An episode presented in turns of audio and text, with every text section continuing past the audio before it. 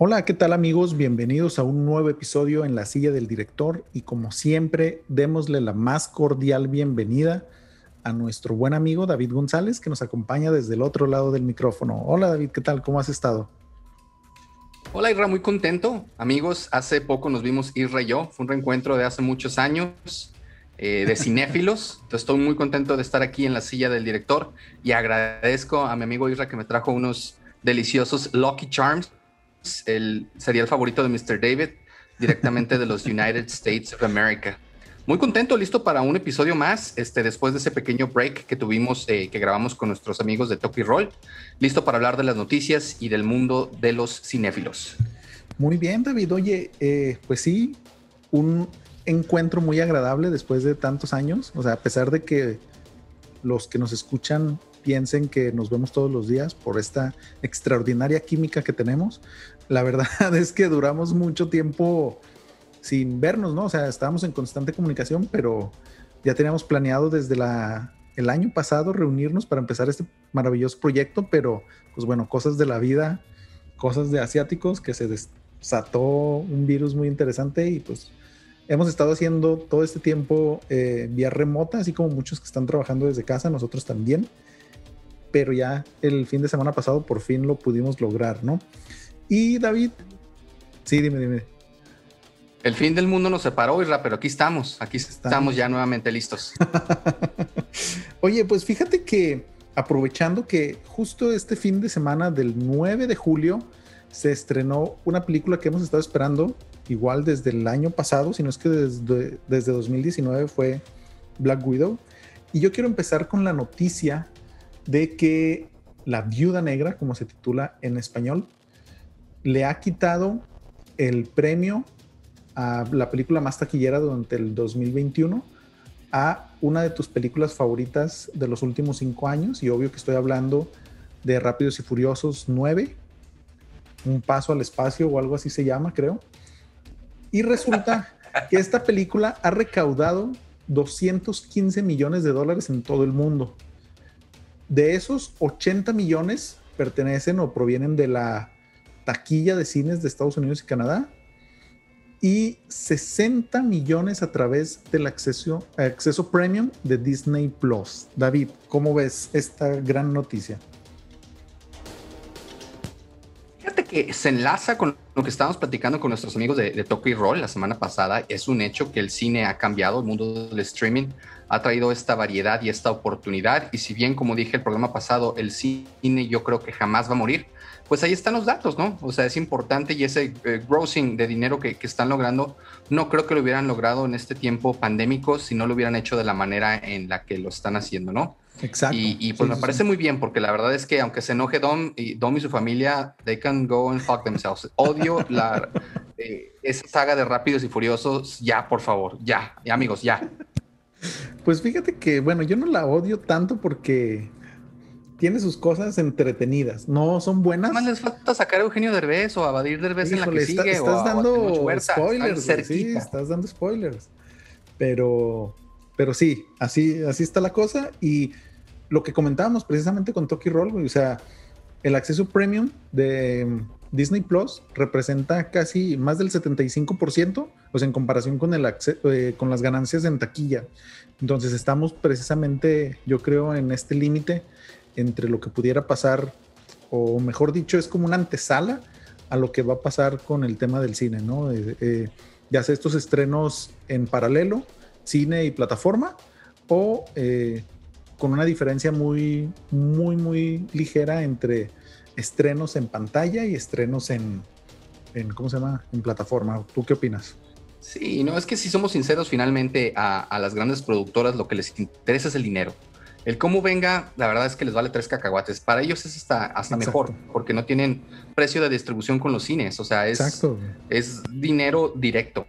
Entonces, bueno, qué bueno, qué bueno, porque las cosas cambian y qué bueno que cambien para bien, porque esto nos permite que los mundos se conecten más puede haber más series que se conecten directamente con películas, puede traer muchas cosas. Pues muy bien. Exacto. Sí, sí, sí, completamente de acuerdo. ¿Y qué noticia nos traes tú, David, para iniciar esta semana? Fíjate que yo traigo dos notitas, una que me da mucho gusto, por ahí hice trizas, eh, hablé en nuestros primeros episodios, creo, de una serie que se llamaba Cursed.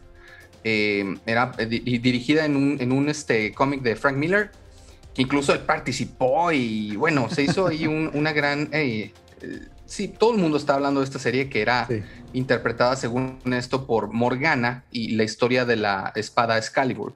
Yo vi la serie, no me gustó, principalmente por la protagonista, creo que el cast fue muy malo. Esta actriz no, ah, no sabe ni correr, Isra. O sea, no, no puede ni correr. ¿Cómo, cómo te, explico que con la espada se veía ridícula?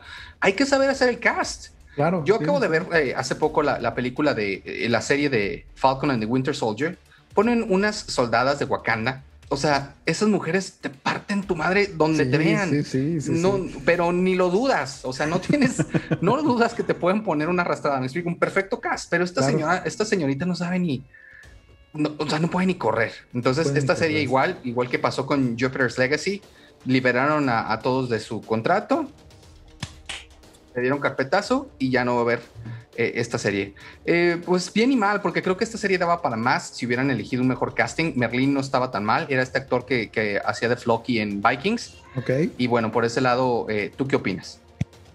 Mira, yo creo que, como bien dices, o sea, es el tipo, o sea, el cast te puede hacer o deshacer una película. No puedes tener la mejor historia del universo, pero si tu cast es malo, si no tiene química o si no sabe correr, por ejemplo, pues obviamente vas a tener problemas, ¿no? Y la actriz a la que haces referencia es Catherine Langford, que todos la conocemos por... Eh, ay, güey, se me fue el nombre. 13 razones. 13 Reasons Why. Sí, 13 razones y la que supuestamente nos estaban dando indicaciones para Avengers que iba a ser Morgan, la hija, la hija perdón, de Tony Stark, que a final de cuentas la cortaron de la, de la última película. Y... Qué gacho, ¿no? O sea, que Marvel te contrate, que te ponga una de las películas más importantes de todos los tiempos. Tú estás y al final, no, ¿sabes qué? No me gustó. Sí, es argacho. Sí, sí, sí, completamente, completamente de acuerdo. Y fíjate que, de hecho, está esta historia también sobre la importancia del cast de Volver al Futuro, ¿no? Que ya tenían seis semanas de filmación con otro actor que no era el Marty McFly que todos conocemos y decidieron desechar todo ese material porque de plano no estaban funcionando las cosas y gracias a eso y a la incorporación del Marty McFly que todos conocemos a día de hoy, pues tenemos una excelente trilogía y favorita de muchos, ¿no? Entonces, qué triste, pero al mismo tiempo qué bueno que lo cancelaron antes de que pasaran cosas peores. De acuerdo. Y en la otra pequeña nota que traigo, fíjate que hace poquito fue el WitcherCon, que ojalá y lo hagan todos los años, porque yo soy muy fan de la franquicia de Witcher en general, de, los videojuegos, de los De Henry Cavill, ya dilo. También, de Henry, por supuesto. me parece un universo muy interesante y muy padre. O sea, en, este, en este universo, eh, que obviamente todos basen de la historia de Tolkien, quieran o no decirlo, me parece algo muy, muy padre y me gusta mucho la historia de Witcher. Anunciaron dos cosas, va a haber una película animada que se va a tratar de uno de los maestros, eh, de uno de los Witchers, que me parece muy interesante porque no va a ser Geralt of Rivia. Y el 17 de diciembre se estrena la segunda y gran esperada por todos, The Witcher 2. ¿Qué opinas, ah. amigo? Mira, qué bueno, qué bueno que... Yo creo que Henry Cavill necesita que se haga justicia en su maravilloso y guapísimo ser porque ha tenido papeles muy interesantes. Por ejemplo, va a ser un pequeño spoiler. Y no, no, no, no estoy hablando de Superman. Eh, el villano, bueno, sí, el, bueno, ese es el spoiler, El villano de, de esta película de Misión Imposible, creo que se llama Fallout.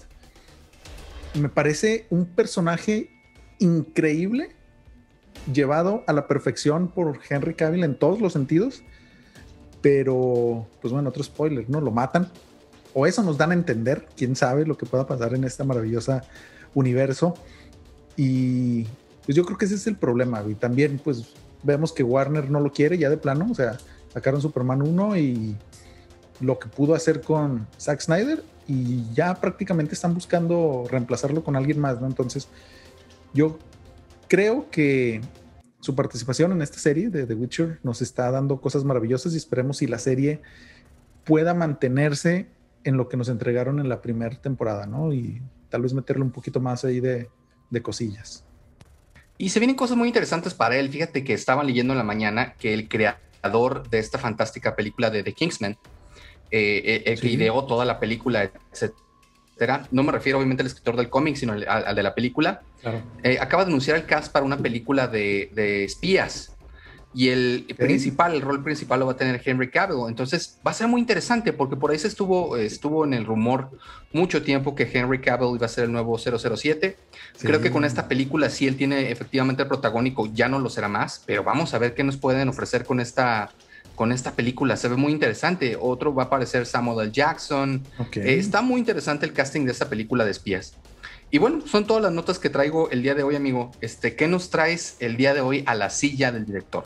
Mira, antes de pasar a eso, yo quiero mencionar así muy brevemente eh, un trailer de una película que me pasaron cinco minutos antes de que empezáramos a grabar, bueno, de hecho diez, porque lo pude ver, que se llama The Green Knight, o sea, el Caballero Verde. No sé, si obviamente le van a cambiar el nombre en español porque cosas raras de Las flipantes aventuras del Caballero de color verdoso. Exacto, algo así van a sacar, ¿no? Pero es una película muy interesante que bueno, se ve interesante, ¿no? Que precisamente como que embona con lo que estabas diciendo con esta serie que cancelaron, de creo que se llama Maldita en... Maldita serie. sí, sí, sí, Cursed. Porque nos habla, es un mundo extraño por lo que pude ver, pero está, tiene como que sus cimientos precisamente en la, en la mesa redonda del rey Arturo y estas cosas, pero hay seres mágicos o diferentes, ¿no? Y precisamente el nombre del Caballero Verde es porque, no es spoiler porque salen los cortos, llega un caballero que parece como Ent, este, estos árboles míticos de Tolkien precisamente. El árbol de Tolkien, sí. Sí, sí, sí. Eh, y prácticamente como que reta a un duelo a los caballeros de esta mesa, ¿no? Para ver si les permite seguir con vida o algo así. Y hay uno que es interpretado, no sé cómo se llama el personaje, por Dev Patel, que es este actor muy bueno que hizo una película que se llama Lion. Bueno, en inglés se llama Lion, en español regresando a casa o una cosa así muy, muy rara. Pero el chiste es que es un muy buen actor que de hecho eh, también sale en Avatar de la Bender, la versión este, live action. Yo creo lo más rescatable. También sale Alicia Vikander, también muy buena actriz, y Joel Edgerton, creo que se pronuncia su, nombre. A mí ella me encanta, se me hace una muy buena actriz, fíjate, Alicia Vikander. Y, creo que la saga que hicieron de, Tomb Raider todavía nos puede traer más. Esperemos, esperemos que sí. Y total, o sea, esta historia es precisamente esto, así empieza la historia, y después el personaje de Dev Patel tiene que, un año después, porque el, el, caballero este verde les dice, voy a regresar en un año, a pesar de que lo matan, ¿no? Entonces, este personaje de Dev Patel se lanza en una búsqueda por tratar de descubrir de dónde viene este ser para detenerlo antes de que regrese al reino y termine de destruirlo. ¿Qué opinas, David? ¿Cómo te suena esta? Oye, ¿cómo, ahorita nos dices cómo la encontramos para verla. Fíjate que lo primero que me vino a la cabeza, no lo puedo evitar, cuando dijiste el nombre de Dave Patel, me imaginaba al primer novio de Ramona Flowers en... Sí, sí, sí. En Scott Pilgrim. en Scott Pilgrim versus The World, lo veía levantando la mano. Dave Patel. Pero no, evidentemente estamos hablando del actor. Oye, pues escucha muy interesante. Acabando este ahorita que estamos grabando, terminando, voy a, voy a ir a ver ese trailer. Se, se escucha y se, se, se, siente muy interesante. Sí, y les vamos a dejar el link eh, al video en YouTube para que lo vean ustedes también. Y ahora sí, David, sin más preámbulos, te voy a platicar de una miniserie. Es una serie de seis episodios que está disponible en Netflix que se llama en español Desplazados. La pueden encontrar como desplazados, obviamente, o si buscan su nombre en inglés, que es stateless, es como sin estado, más o menos, ¿no? Y nos cuenta una maravillosa, bueno, no te creas, no maravillosa, está, es una historia muy cruda, muy cruel, pero que está basada en hechos reales. Esta historia eh, tiene producción de, ahora sí, una maravillosa actriz, que es Kate Blanchett, y también sale Kate Blanchett en, en, en esta historia, ¿no? Y aparte de ella, la verdad es que no vamos a encontrar nombres muy conocidos porque la mayoría de ellos son actores australianos y están muy enfocados en lo que es este series y televisión australiana, ¿no? Pero yo creo que el más reconocido de todos ellos puede ser un güey que se llama Jay Courtney, que es uno de los personajes principales, que en la serie se llama Cam Stanford y lo vamos a recordar porque él es Boomerang en The Suicide Squad, la original, esa malísima, ese. Y aparte también, fíjate que me estuve dando cuenta que tiene papeles importantes en diferentes sagas, pero no en sus mejores películas, porque él también sale como Kyle Reese en Terminator Genesis, que es una de las versiones más recientes, si no me equivoco, de Terminator, mala. Y también sale como el hijo de John McClane en La vida siempre es cara 5, el SAT vuelve por ti. Entonces, esta... la vida siempre es cara. Cierto. Oye, también salió en, la de Alita Battle Angel, así un cameo como de 30 segundos. Sí, sí, cierto. Sí, sí, cierto. Pues este actor sale aquí, ¿no? Como Cam Stanford, Sanford, perdón. Y también tenemos a otra actriz que son los más conocidos, él y una actriz que se llama Yvonne Stahovsky, que sale en Dexter 24, la película del depredador del 2018 y La Guerra del Mañana, que también está como que muy reciente, ¿no? Porque se acaba de estrenar recientemente en Amazon Prime. Y esta historia, te digo, es muy, muy triste porque nos, a pesar de que te avisan, ¿no? De entrada que está basada en hechos reales, eh, lo que sucede es que nos cuentan la historia de un campo de refugiados en Australia, que creo que la ciudad se llama Barton o algo así, y principalmente se dedica a sostener inmigrantes ilegales que vienen de alguna parte de Asia o África. Y entonces está muy padre la forma en que lo cuentan. Te digo, la historia es muy buena, pero te juro que yo terminé de ver la serie así con mucha tristeza en mi corazón, porque nos cuenta la historia de Sophie Werner, que es esta actriz de 24.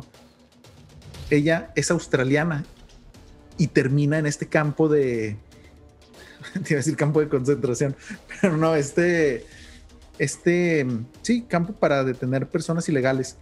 Pero te van contando la historia de cómo es que ella termina ahí.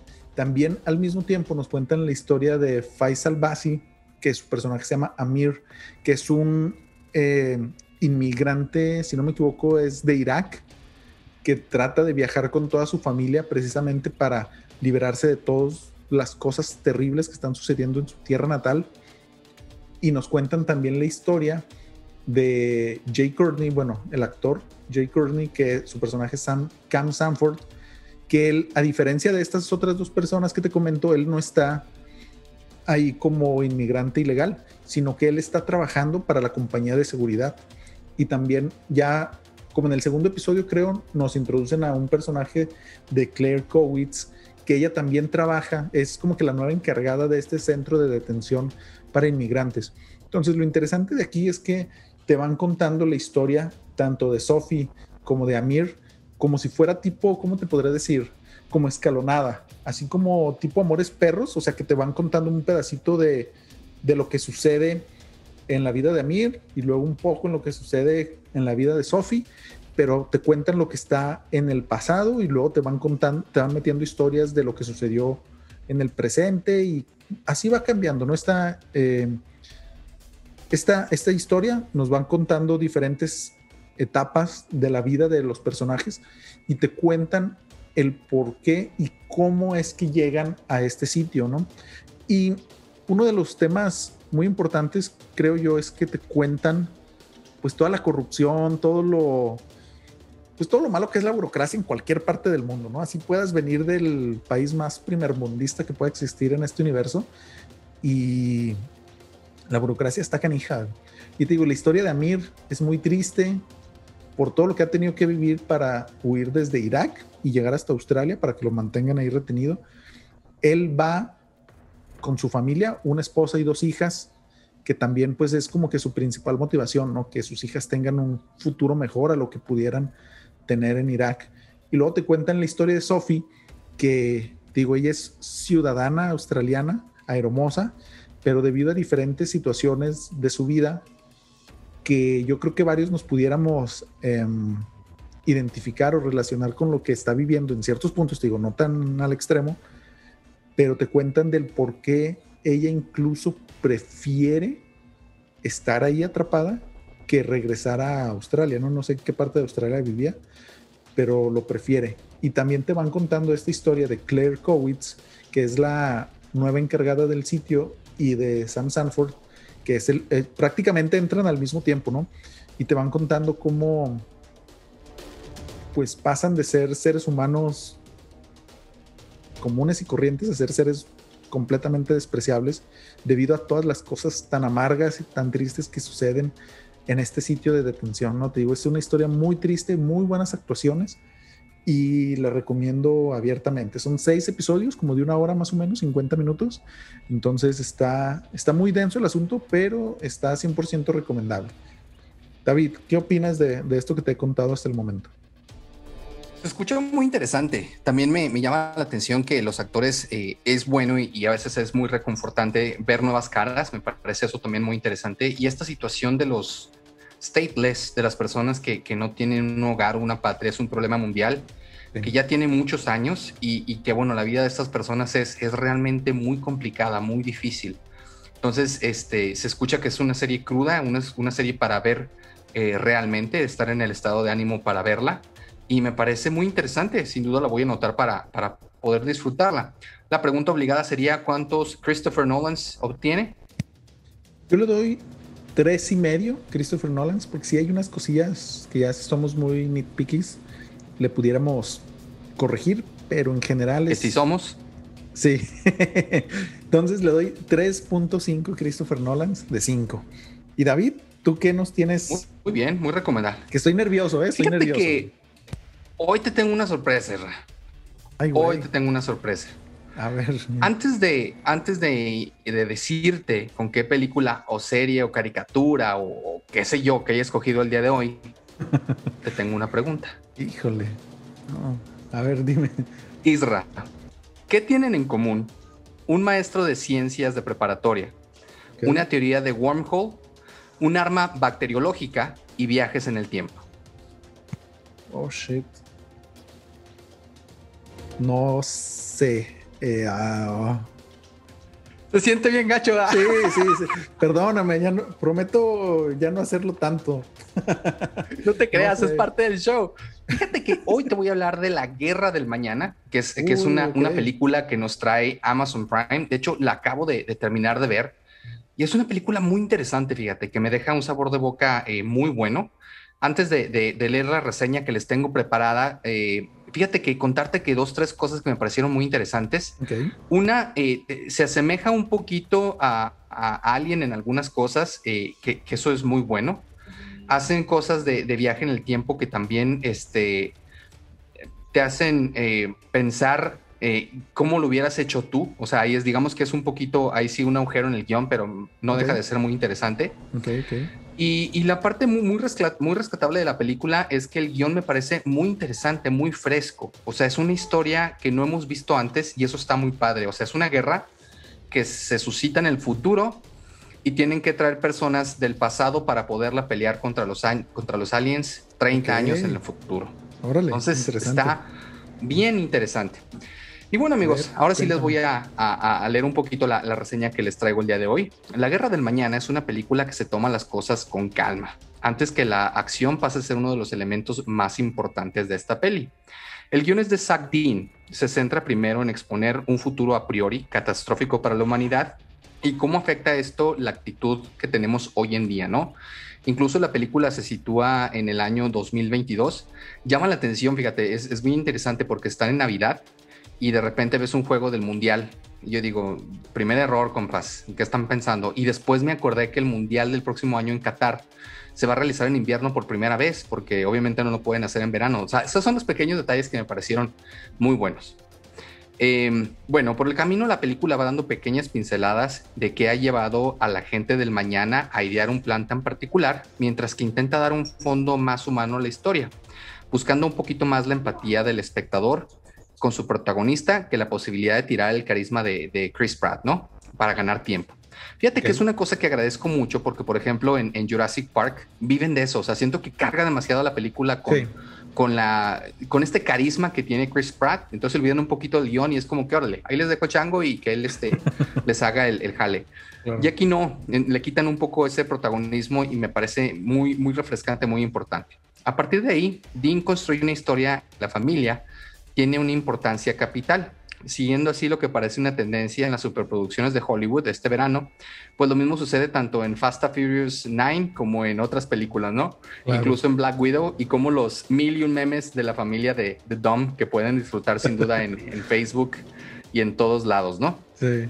Eh, no obstante, aquí tiene un fondo más dramático de lo que uno podría esperar en una producción de estas características. No es que llegue nunca a dar una Diana ni, ni, es como que vaya a ser eh, ganadora del Oscar, ni mucho menos, pero es muy convincente la actuación y, el, esta relación que tiene el eh, J.K. Simmons, que es el papá de, de, nuestro protagonista, y él. Eso está muy padre.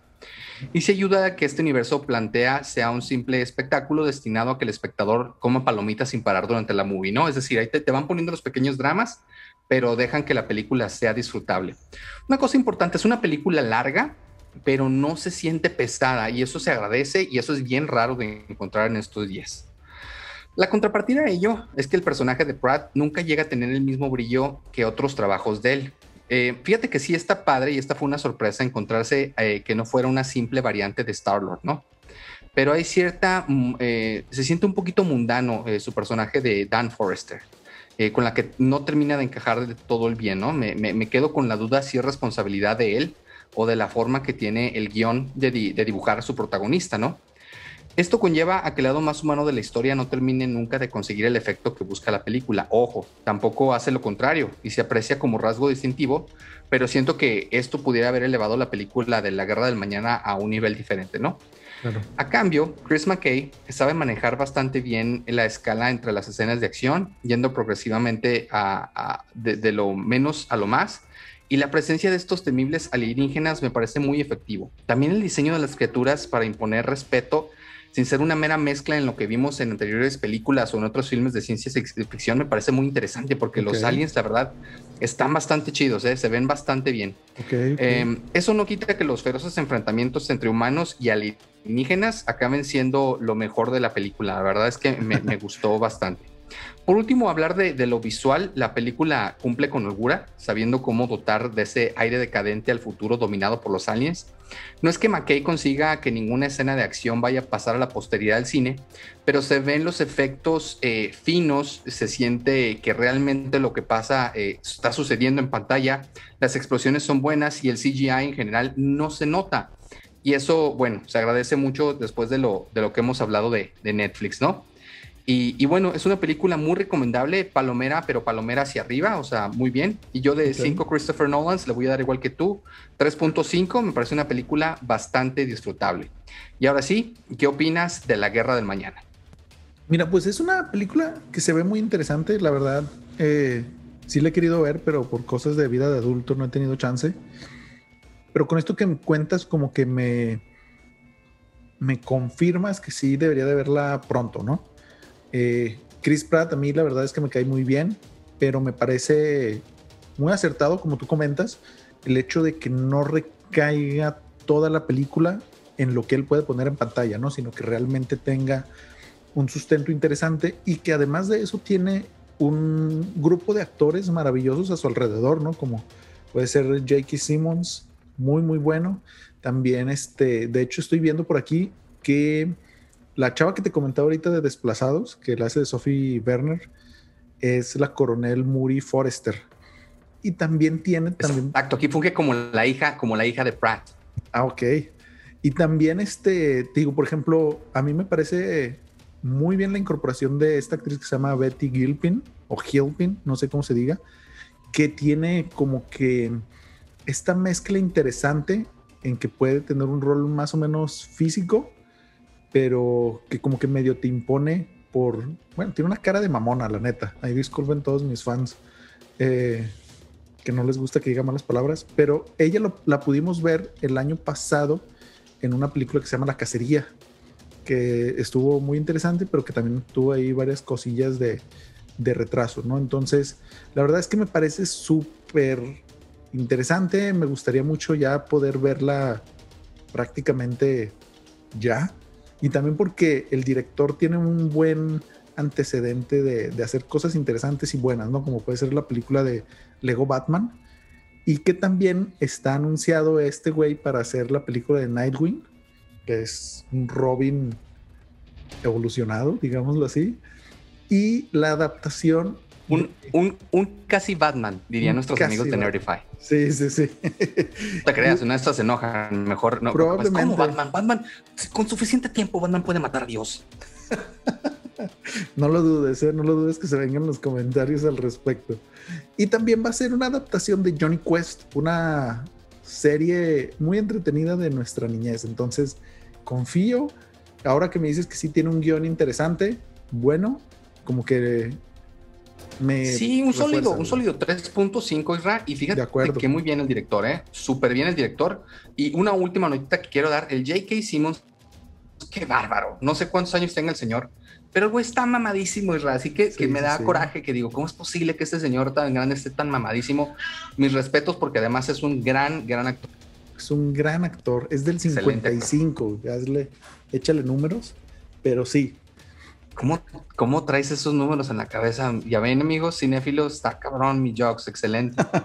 gracias, gracias. Pero sí, no. Y fíjate que hubo muchos memes también de J.K. Simmons en el gym que, este, no sé, güey, se, o sea, se veía así con unos brazos impresionantes, dignos de rivalizar con Batfleck, ¿no? Entonces, sí, muy bien por el señor. Y yo lo propondría para que fuera el maestro Roshi en alguna adaptación mejor hecha de Dragon Ball. Pero. Sí, cualquiera sería mejor. No, ya dejen a Dragon Ball en paz, pobrecito. y pues bueno, Y, vamos a hacer algo, algo, nuevo el día de hoy. A ver. Eh, danos El día de hoy, amigos, este, fíjense que no están ustedes para saberlo, pero yo sí estoy aquí para contárselo. Como les platicábamos, Isra y yo fuimos juntos a ver eh, la película de Black Widow. No fue en la premier, pero la vimos un par de días después y nos pareció muy interesante el poder comparar notas en vivo el día de hoy para este programa que les traemos. No hemos platicado de ello y eso me parece algo refrescante porque podemos realmente contrastar qué fue lo que vimos, qué fue lo que sentimos de esta gran película de, Black Widow, ¿no? Así es, amigos. Y esto fue nuestra, nuestra reunión, ¿no? Tuvo que pasar un evento tan magistral como una película de Black Widow para poder reunirnos nuevamente, ¿no? Después de tantos años. Y bueno, David, si me permites, te voy a dar una pequeña así eh, intro sobre lo que pudimos ver, ¿no? Sobre todo temas de las personas que están involucradas en la película y estas cosas, ¿no? Antes de entrar a lo jugoso de la misma. Esta película, fíjate que está... Ah, caray, perdí mi nota de eso. Híjole. Bueno, esta película, fíjate que tiene dentro de, está dirigida por Kate Shortland, que tiene experiencia principalmente en televisión, ¿no? Y es como que su primer película, así su blockbuster, por así decirlo. Y tiene varias cosillas ahí medio interesantes. Una serie que se llama Bad Cop, Bad Cop. Y yo creo lo más reciente previo a Black Widow. ¿Dijiste Bad Cop? Perdón. No, no, no, cada quien, el que, ¿cómo dicen? El que hambre tiene. El que tiene hambre para pensar. sí, No, este, básicamente esos son sus, sus credenciales, ¿no? Pero está escrita por Eric Pearson y Jack Sheffer, no sé cómo pronunciar ese apellido, que ellos los hemos visto más involucrados en lo que es el tema del universo de Marvel, sobre todo ahora con que se están ampliando a las series, eh, ellos han estado participando muy activamente. Entre ellos tienen eh, en sus guiones el agente Carter, bueno, algunos capítulos, eh, también Thor Ragnarok, Black Widow, obviamente, Godzilla contra Kong y WandaVision. Entonces, eso es más o menos lo que, lo que estamos esperando ver. Y pues obviamente en el papel protagónico digno de, ver esta película en la pantalla más grande que puedas encontrar, tenemos el regreso de la gente Natasha Romanoff, interpretado magistralmente por Scarlett Johansson. No necesita más presentación ella. También tenemos como su hermana Yelena Belova a Florence Pugh, que hubo por ahí varios temas de que mucha gente, sobre todo de habla hispana, no podía pronunciar bien su nombre le llegaron a decir inclusive Pug y cosas así raras de, perritos. Tenemos como la mamá de ellas dos Melina, así simplemente la conocen, a Rachel o no sé cómo pronunciar de manera adecuada. Weiss, no sé, puede ser, sí, me suena más así. Que bueno, todos la conocemos por tener eh, actuaciones muy interesantes en La Favorita, que estuvo nominada al Oscar la película, ella no, La Langosta también. También salió en una de las películas de Born Identity, no recuerdo en cuál de todas, pero por ahí está y es impresionante que esta mujer también tiene... qué curioso que lo mencionas, Isra, porque creo que en la película que sale, sale con Hawkeye. O sea, fue en la serie, fue en esta película donde no salió Jason Bourne. ¿Te acuerdas que hubo una que salió Hawkeye en ese papel? Y ahí es donde sale. Entonces, digo, no deja de ser curioso porque pues los dos son personajes ahora del universo Marvel, ¿no? Exacto, sí, todos, todos vuelven a, a, Marvel, ¿no? Y también tenemos como Alexi, que es el papá de ellos, a David Harbour, mejor conocido por interpretar a... Ay, güey, se me fue el nombre. En la, en la serie de Stranger Things es Jim Hopper. Jim Hopper, que es este policía del pueblito que después adopta a Eleven, spoiler para los que no han visto la serie, pero bueno, ni modo, y que también tuvo una desafortunada incursión en el mundo de los superhéroes, eh, interpretando a Hellboy, ¿no? En la versión más reciente. Y pues aparte de eso, pues tenemos algunas incorporaciones o personajes secundarios como tenemos a, William Hurt, que interpreta al secretario Ross. Un spoiler que no quiero decir, no, no voy a decir un nombre muy importante de una actriz, no muy importante, pero conocida, porque es un spoiler completamente. Y básicamente, esos son todas las personas involucradas. David, ¿nos quieres contar más o menos de qué se trata la película?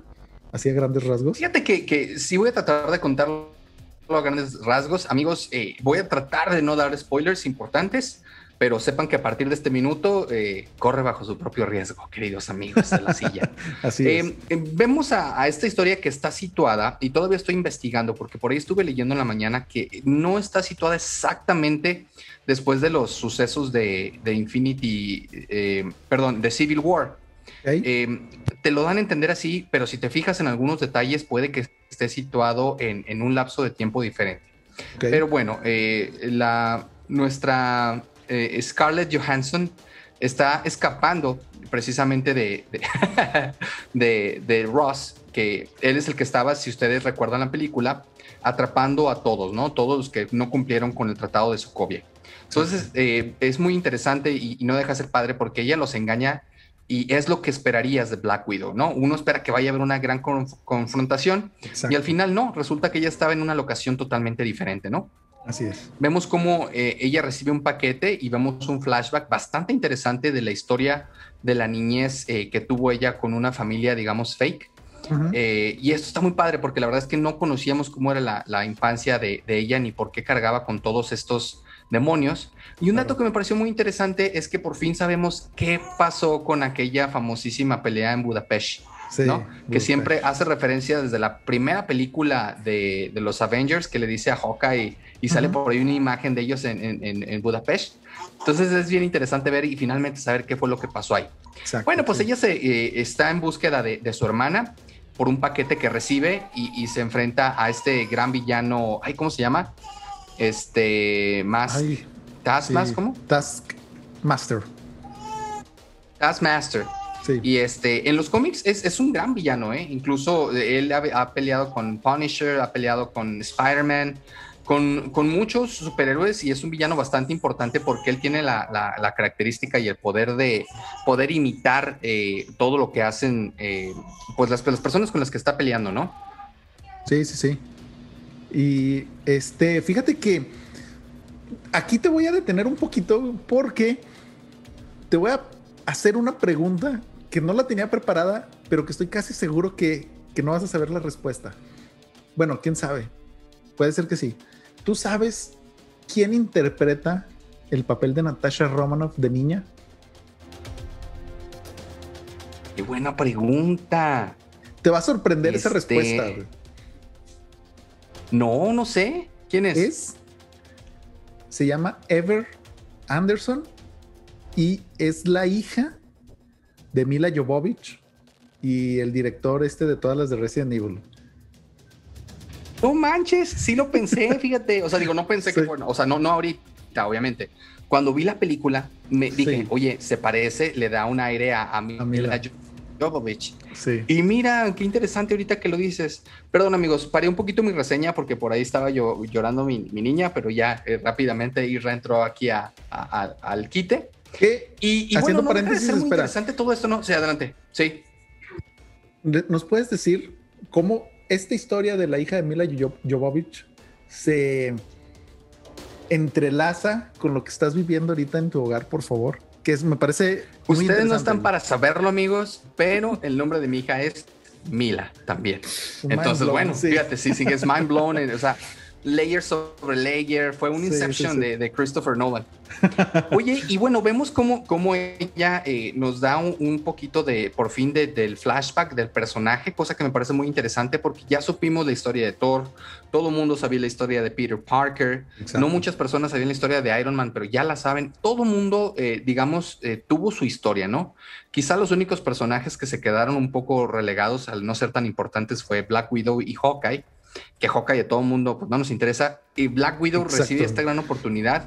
Y me parece que, que, lograron entregarnos una, una película bastante entretenida.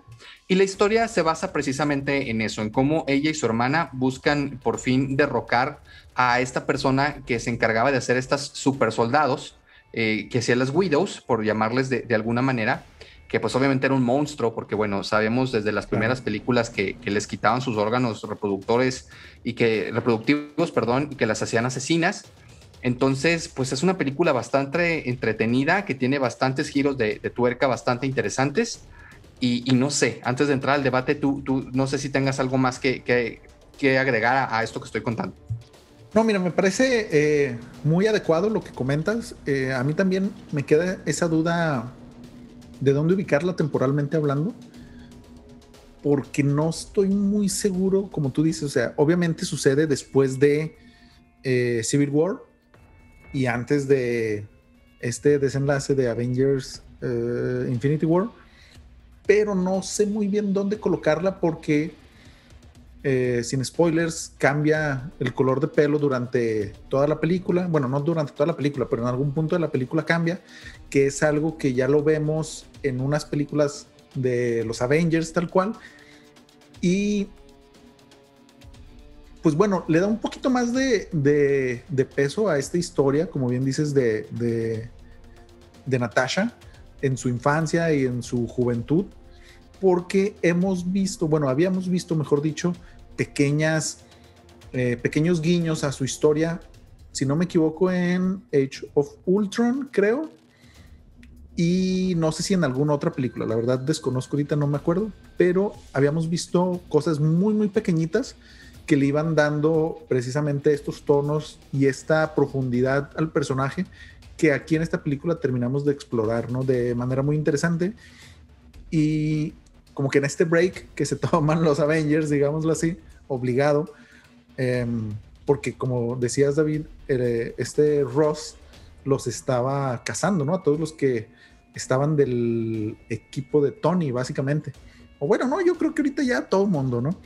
No, eh, del Cap, acuérdate, porque el Cap era el que estaba en contra, ¿no? Sí, tiene Pero ella siempre jugó en los dos lados, ella nunca se supo realmente a qué equipo pertenecía. como buena espía, como buena espía que es, eh, siempre estuvo ahí apoyando a ambos y pues bueno, terminaron buscándola, ¿no? Entonces, eh, está muy interesante porque ella tenía la idea de que ya habían destruido la habitación roja, ¿no? El Red Room, que es donde los entrenaban, bueno, las entrenaban, les entrenaban a, a estas asesinas. Pero se encuentra precisamente en este punto con información nueva donde le dicen que no es cierto, o sea que la, el entrenamiento y todo esto sigue activo, pero ahora con un cambio muy importante, porque antes cuando Natasha estaba siendo entrenada, los condicionaban mentalmente, no sé cómo decirlo, o sea, sí, pues sí, mentalmente, ¿no? Les lavaban el cerebro, bla, bla, bla. Y ahora en esta nueva versión, y que es algo que también vemos eh, con Florence Pugh en alguno de los primeros minutos de la historia, que ya no solo es eso, ni solo el entrenamiento para convertirlas en asesinas mortales, ¿no? Bueno, no, pues sí, si de asesinas, pues tiene que ser mortal el pedo. Pero en estas asesinas entrenadas de manera impresionante, sino que además hay una incorporación de un tema de control mental con ciertas sustancias probablemente ilegales y que eso abre la puerta para muchas cosas que se puedan venir y también para darle la introducción de una manera adecuada al personaje de Alexei y de Melina, que es, son los papás, entre comillas, de Natasha. Hasta aquí es lo único que yo quería incorporar a, a esta explicación. Ahora sí, David, cuéntanos qué te pareció la película. Pues sí, fíjate, muy interesante, amigos. Pues esto es a, grandes rasgos de lo que trata la película. Muchas personas tenían la duda de, qué trataba. Eh, y bueno, dar un poquito eh, en cuanto a reseña de qué opinamos. Yo creo que es una, buena película. La película es sólida. Tiene, Marvel tiene muy bien, eh, sabe muy bien cómo crear las escenas de acción de cada uno de sus personajes. Y eso es algo que me gusta mucho. Es decir, la acción de Black Widow se siente acción de Black Widow. Tiene muy ensayados sus movimientos, el cómo pelea, el cómo se sale ella de las situaciones. Y eso me gusta mucho porque cada uno de los personajes realmente se siente la esencia de cada uno de ellos. Incluso por ahí hay una, una broma en, dentro de la película de su hermana que le dice que siempre aterriza de una manera muy peculiar en cómo levanta la mano izquierda cuando, cuando cae. Y sí es cierto, ella siempre, en todas las películas, cae de esa manera. Y, eso, eso me gusta mucho, que cuida mucho esos detalles Marvel. Las peleas son fantásticas y los efectos especiales son muy buenos. La historia me gusta, pero sí me quedé con ganas de un poquito más. Creo, que, creo que la película daba para un poquito más. Pero yo creo que con esto eh, eh, le es suficiente para hacer mil millón de veces mejor que, la segunda película de Wonder Woman, por ejemplo. Porque los personajes ya tienen un bagaje de tiempo, no construyeron un personaje en el aire y, y respetaron la esencia del personaje y cómo llegó al punto en el que está, ¿no? Así Cosa que critiqué mucho en, Wonder Woman, por ejemplo, de que, ah, no, y, y, ahora que pueda volar. Y sí, y que también este, o sea, ese tipo de cosas me parecen ridículas y, y, divisorias. Aquí no, aquí respetan la esencia del personaje. Es un personaje maduro, eh, la, sientes eh, como si ya fuera realmente eso, una superheroína cuando es la única del equipo que realmente no tiene ningún superpoder, ¿no? Igual, junto con Barton, junto con Hawkeye, pero sí se siente, yo creo que ella sí la pondría por encima de Hawkeye por, por todas las habilidades extras que ella posee, ¿no? Sí, sí. ¿Tú, ¿Tú, qué opinas en, así de bote pronto? Mira, yo sí considero que eh, Black Widow está por encima de Hawkeye en todos los sentidos tanto a nivel de historia, eh, su aportación ¿no? a, los Avengers, tal cual, porque recordemos que ella era la única capaz de controlar a Hulk cuando estaba, por, antes de que se convirtiera en este Hulk científico. Eh, entonces ella era la única que podía controlar a Hulk, ¿no? Entonces eso me parece una aportación muy interesante. Me parece muy bien la historia, sí tiene ciertos detalles y yo creo que se puede ver eh, tristemente este sello de Marvel de tratar de manejar una película como de entre de espías y yo lo siento más como que un side quest en lugar de una historia dentro de la línea principal de Marvel, ¿no?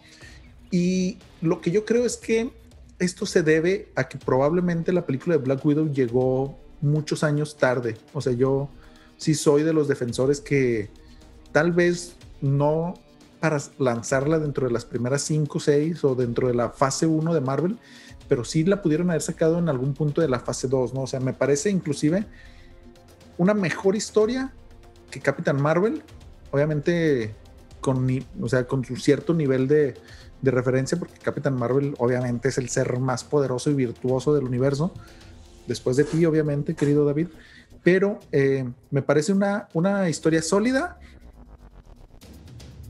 el villano no termina de convencerme al 100, pero también hay que entender y ponerlo en perspectiva que aquí no hay superhéroes, o sea, no tenemos dioses ni científicos super extra mega genios, ¿no? Para solucionar las cosas. Y es algo que también hacen referencia en varias ocasiones en la película. Entonces, yo creo que como para ponernos al, al nivel de Black Widow, de un ser humano con unas habilidades impresionantes, pero sin ir más allá de tener superpoderes tal cual.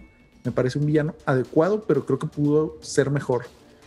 Y no sé si recuerdas que cuando estábamos en el cine yo te, iba, te dije, le voy a hacer un comentario a Florence Pugh porque ¿Qué fue lo que tú dijiste al respecto de la incorporación de, ¿cómo se llama? Yelena, no, eh, sí, Yelena, creo que se pronuncia. Sí, Yelena Belova. Fíjate que mundo, a mí sí, a, mí sí me gustó porque obviamente eh, era muy claro que esta película era también para introducir a la que va a ser, eh, sin lugar a dudas, la nueva Black Widow. Me gustó varias cosas que me parecieron muy interesantes y, son detalles que, que, uno que es clavado, como dijo Israel hace ratito, lo nota. Número uno, por ejemplo, cuando ves los trajes, el traje de Black Widow original es un traje ceñido a la medida, ¿no? Que, destaca las curvas de Scarlett, muy, muy, que tiene mucho que ver con la personalidad de, ella. En cambio, ella la vemos con, con, un traje mucho más militar, mucho más holgado. Eh, eh, eso me pareció un punto diferenciador interesante. Me gusta que la personalidad de ella, de Yelena, es muy diferente a la personalidad de, de, Black Widow. Eso también me gusta porque luego cometen el error de cuando quieren introducir un personaje, ya sea porque el actor ya no pudo seguir o etcétera, como el caso de Belinda y esta actriz en, en, esta novela famosísima. Daniela Luján. Pues no quieres, exacto, quieres meter al mismo, al mismo personaje y no se puede, tienes que meter a un personaje diferente, ¿no? Y aquí está muy trazada, y eh, muy marcada la diferencia que ella tiene incluso en, personalidad, ¿no? La siento como una, una personalidad eh, mucho más cómica, pero en un sentido más sarcástico, y, se siente que, que, esta nueva Black Widow está como que un poquito zafada, ¿no? Como que un poquillo loquilla. sí, Pero me gusta, me gusta porque es diferente a lo que manejaban con Scarlett y eso me parece un acierto porque si quieres traer otra nueva Scarlett que esté igual, que guapísima y, que tenga esta personalidad de, eh, de espía y todo iba a ser muy complicado. Entonces, qué bueno que por lo menos en ese sentido sí busquen que sea alguien diferente con su, con su propio camino, ¿no? Sí, completamente de acuerdo. Y sabes que yo lo, único que iba a comentar, porque ahora que estuvimos en el cine, platicamos tú y yo de que iba a estar muy difícil que pudiera llenar ese, ese rol que deja Black Widow, ¿no? Pero que nos parece eh, un personaje adecuado para darle continuidad. Y yo te dije, te voy a comentar algo porque sí es cierto, algo que, que me vino a la mente en ese momento y que parece ser que Florence Pugh está destinada a ser el segundo lugar en muchas cosas, porque si recordemos, por ejemplo, Mujercitas, ella interpretó el papel de Amy March y esta persona, bueno, esta chava dentro de, del mundo de, de, Mujercitas, se casa con el personaje de Timothy Chalamet, a pesar de que él originalmente quería casarse con Joe March, que es, ay, ahí voy a hacer un name butcher impresionante, Shorice Ronan. A ver si tú nos puedes corregir, David, sí. Y pues obviamente em, Timothy Chalamet, Chalamet, no sé, se tuvo que conformar, entre comillas, con Amy Marsh, ¿no? Que digo, está bien, no pasa nada. Pero luego también tenemos el papel de Midsommar, donde el güey, el novio de, de se llama Danny, el personaje de, de Florence Pugh, ya la quería batear y todo y termina echándose una pelirroja de ahí del sitio dejando nuevamente en segundo lugar o en segunda, este, sí, o sea, echándola para atrás, pues. Y pues todos sabemos que el güey termina muerto asado en, dentro de un oso. Y también el personaje, ella sale como Catherine en una película que se llama Lady Macbeth. Y también, o sea, como que no termina de encajar como personaje principal y siempre está relegada a un segundo puesto, ¿no? Entonces, era así como que mi comentario venenoso al respecto del, futuro, del futuro de Florence Pugh, pero en general... concuerdo y, te gusta como la nueva, sí, ¿no? O sea, se ve, pues se ve por, lo menos bastante interesante y se ve que también ella sí puede tomar un rol físico, cosa que me gusta bastante, porque luego en, ese, me da mucha risa que aquí sí se la bañaban con, con Scarlett, eh, lo hace muy bien Marvel, pero me acuerdo mucho de una escena de déjame, me acuerdo qué película fue, creo que Civil War. Me acuerdo perfectamente el principio. Se pelea con unos guardias de seguridad abajo, entonces la ves ella corriendo con una chamarra café, me acuerdo. Luego, siguiente escena, la ves y es un güey mamadísimo con, una peluca roja que se da una vuelta de carro como estas famosas que hace Black Widow de, místico y luego cae y ya vuelve a ser Black Widow. Entonces, eh, pues sí. ¿verdad? Evidentemente eh, es de los pequeños detalles que, les, se le escapa a Marvel, pero sí se notó mucho en esta escena hasta la espaldota, y este vuelo. Entonces, este, siento que esta actriz, también por su edad y todo, sí va, va a tener un, un, rol mucho más físico, cosa que se agradece. Oye, quería hacer un pequeño comentario que me parece interesante a nuestros amigos, porque bueno, ustedes saben que también les gusta mucho el mundo de los cómics. Alexei um, Shostakov, que, que bueno, en, el, en, en, la película lo vemos eh, como, ¿cómo le llamaban? El varón rojo, ¿cómo? El varón rojo, este... ¿no? Eh, Red Guardian o algo así. Sí, el guardián rojo, gracias. Sí. Eh, en los cómics él estuvo casado con Black Widow, o sea, tenía un, ah, un personaje bastante sí. diferente en los cómics. Ellos estuvieron casados, después se pelearon y terminaron en mandos contrarios. Okay. Pero después de, de, varias peleas y encuentros violentos, Alexei murió y Natasha quedó viuda, tal como lo indica su sobrenombre. O sea, okay. de ahí viene el por qué ella es Black Widow. Okay. Eh, obviamente ya en las películas lo, lo, marcaron de una manera diferente, como si fueran las Widows fueran la, precisamente entrenadas de esa manera como la araña, claro. uh -huh. pero en los cómics eh, ellos estaban casados, ¿no? Y otro dato muy interesante en los cómics es que ella también fue modificada biológicamente, fíjate, en las películas narran que Natasha recibió un entrenamiento especial en Rusia para convertirse en una poderosa espía, ¿no? Sí. Eh, pero la joven Natasha recibió tratamientos similares a los que tenía Steve Rogers, Okay. Y por ello sanaba sus heridas con mayor facilidad, corría más rápido, eh, tenía resistencia, estaba un poquito más fuerte de lo normal, ¿no? O sea, okay. tenía una especie de suero del super soldado, sin llegar a ser obviamente el, el, gran suero del super soldado, que de hecho nunca lo pueden replicar, pero ella también estaba un poquito modificado este, en, en los cómics, cosa que me parece interesante. Un, un, par de datos que me parecía interesante platicar.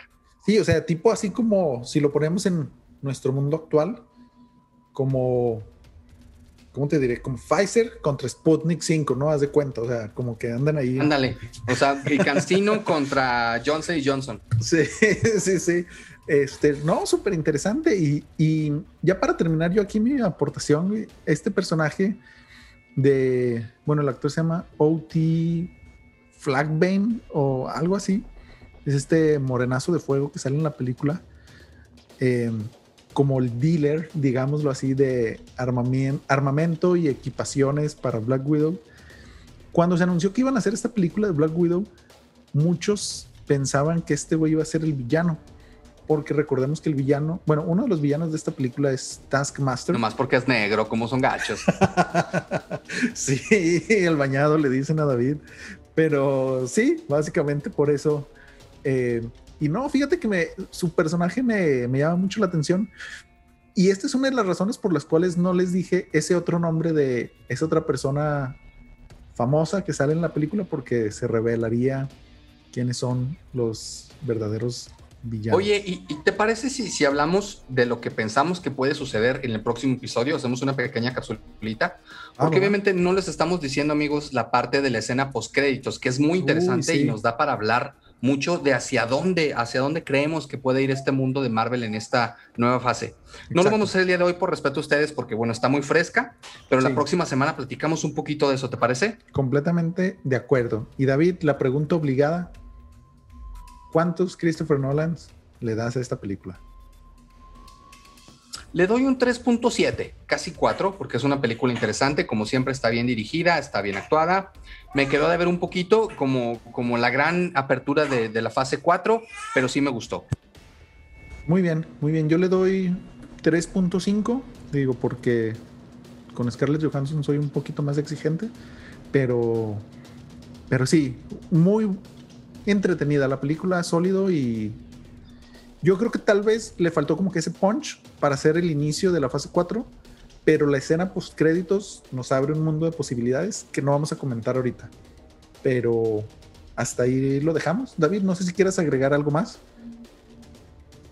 No, pues muy interesante. Eh, ah, una cosa te, te, iba a decir, amigos, si no has visto Loki Vela, eh, hay cosas bien interesantes. Está bien padre la serie de Loki. Este, quiero, quiero, he estado viendo los resúmenes prácticamente okay. de, de, de, lo que ha sucedido y, y, me parece una serie bien, bien padre que, que después tendremos que platicar de ella. De no, y despedirme amigos, muchísimas gracias por escucharnos. No dejen de, de escucharnos que como siempre les tenemos ahí sorpresas preparadas. Eh, chao. Muchas gracias a todos y recuerden que hicimos un sorteo la semana pasada para ir a ver esta película. Nuestro ganador fue una escucha en Ciudad de México que su usuario es Sir Karel, un buen amigo, esperemos si nos sigue escuchando y ya este, nos vamos a poner en contacto con él para eh, resolver el tema de los boletos. Hijo de Jor-El, ¿no va? Parece ser, casi casi le da un aire, le da un aire al, al buen Henry Cavill. Este, pero bueno amigos, muchas gracias por escucharnos, síganos en todas nuestras redes sociales, recuerden que estamos cambiando nuestra cuenta de Instagram, de hecho la, la viejita ya la cerramos y nos pueden escuchar todos los martes en la mañana y síganos en nuestras redes sociales, la silla del director en podcast, Facebook, Instagram y Twitter. Y nos estamos escuchando la próxima semana. Hasta luego. Chao.